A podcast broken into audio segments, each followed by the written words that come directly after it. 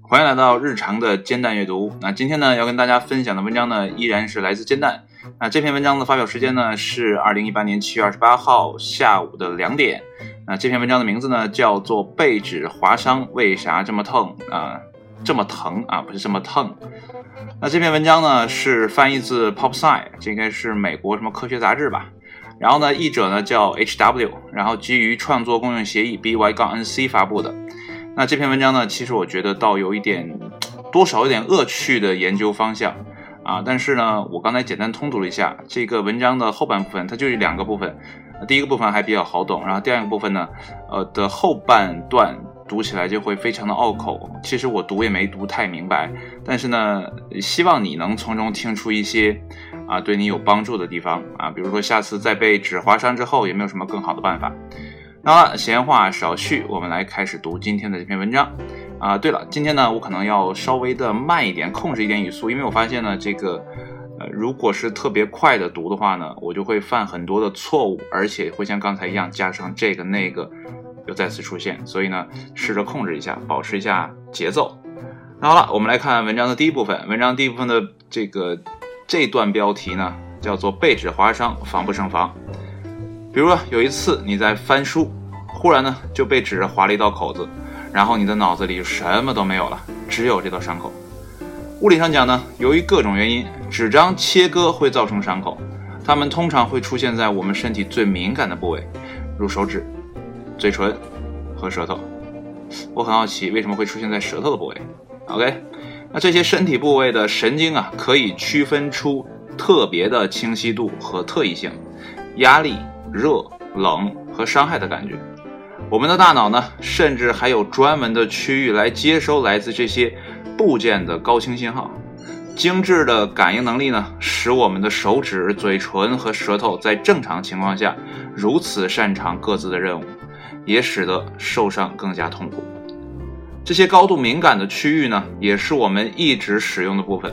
手指、嘴唇和舌头上的切口往往会在一整天重新打开，让我们一次又一次的重温那种痛苦。最后呢，伤口的深度非常适合暴露和激发皮肤的神经纤维，而不会损害了它们。啊，因为更深、更具破坏性的伤害会严重的损害神经纤维，从而呢，损害其交流疼痛的能力。划伤后呢，神经纤维被触动，并且它们完全开始运作，也就是疼。好了，这是第一部分。告诉我们，平时的生活当中被纸划伤呢，其实很平常。啊，接下来呢，第二部分如何止痛？哎，这很关键了。那现在呢，推荐一些实用的方法来减少被纸划伤的疼痛。首先呢，尽快用肥皂和清水清洗切口，这将减少感染的机会，并帮助伤口迅速愈合。保持伤口清洁，如果可能的话呢，用小绷带绑几天，可以保护伤口并限制伤口张开。我觉得被纸划伤呢，舔一舔就可以了啊，这是我个人的感受。但是人专家说了，还是用清水，然后配上这个肥皂洗一洗。OK，然后接下来，虽然呢被纸划伤真的很痛，但有的医生呢对被纸划伤的神经和情绪反应着迷。虽然呢故意的划伤自，sorry，这个屏幕突然暗掉了，我再打开。啊，虽然呢故意的自我伤害，例如呢。割伤自己和重大的意外伤害，例如失去肢体或瘫痪的车祸，激发了重要的、持续的对他们的心理影响的研究。轻微的意外伤害呢，却没有。这个呢，其实 OK，毕竟呢，需要研究的问题比被纸划伤更重要。其实这一段呢，我就没有太读懂他要说什么意思啊？可能他想说的是，研究心理情绪要比研究被纸划伤更重要吧？但是呢，暂时回想一下你对被纸划伤的感受。惊讶的是，舔信封这种行为也可能导致受伤。OK，所以这就是舌头，sorry，舌头受伤的原因，不是舌头啊。呃，遗憾的是呢，你的身体居然没有办法调节这简单的任务。愤怒的伤害自己，会再次发生这种焦虑。啊，刚才刚才这一大段呢，其实我就没有读懂。OK，然后接下来。被指划伤呢是微不足道的，但他们呢可能会引发复杂的情绪反应。其实呢，我觉得这一段这句话才说明了这段的中心主旨，就是划手指并不痛，而是呢你的情绪反应才最为糟糕。那被指划伤提醒我们呢，无论我们执行了多少次，甚至是简单的任务，我们都可能意外的伤害到自己。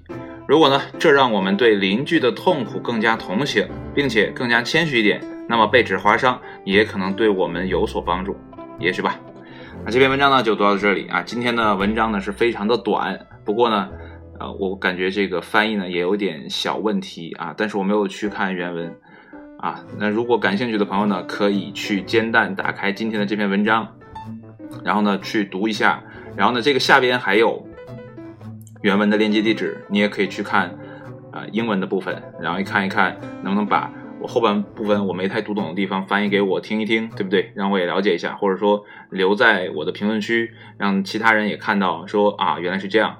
好了，谢谢你的收听。哎，还有一点要强调的是，啊，最新的一期棒聊呢也已经上架了。那你听完这一期节目呢，就往回翻一下，或者是到棒流的那个。啊，棒聊的那个专辑中呢，去找一下最新的这期棒聊。那这期棒聊呢，我是读的啊马徐俊这个新知报告的一篇文章啊，是大概是有一段日子了，因为我这个棒聊的更新呢是在公众号更新的会比较频繁一点，在这边呢就是按照我的时间周期啊，一个啊一个那个 Sage Music Center，然后一个你该不该，然后这样间隔的来放，所以呢会慢一点啊。但是呢，这篇文章呢是来自《大象月刊》，然后由马旭俊解读的，然后呢，通过我的转述呢，再给大家呈现出来，OK，可能呢读的也不尽如人意，所以呢，这也是为什么我要每天，呃，尽可能做到练习一篇文章。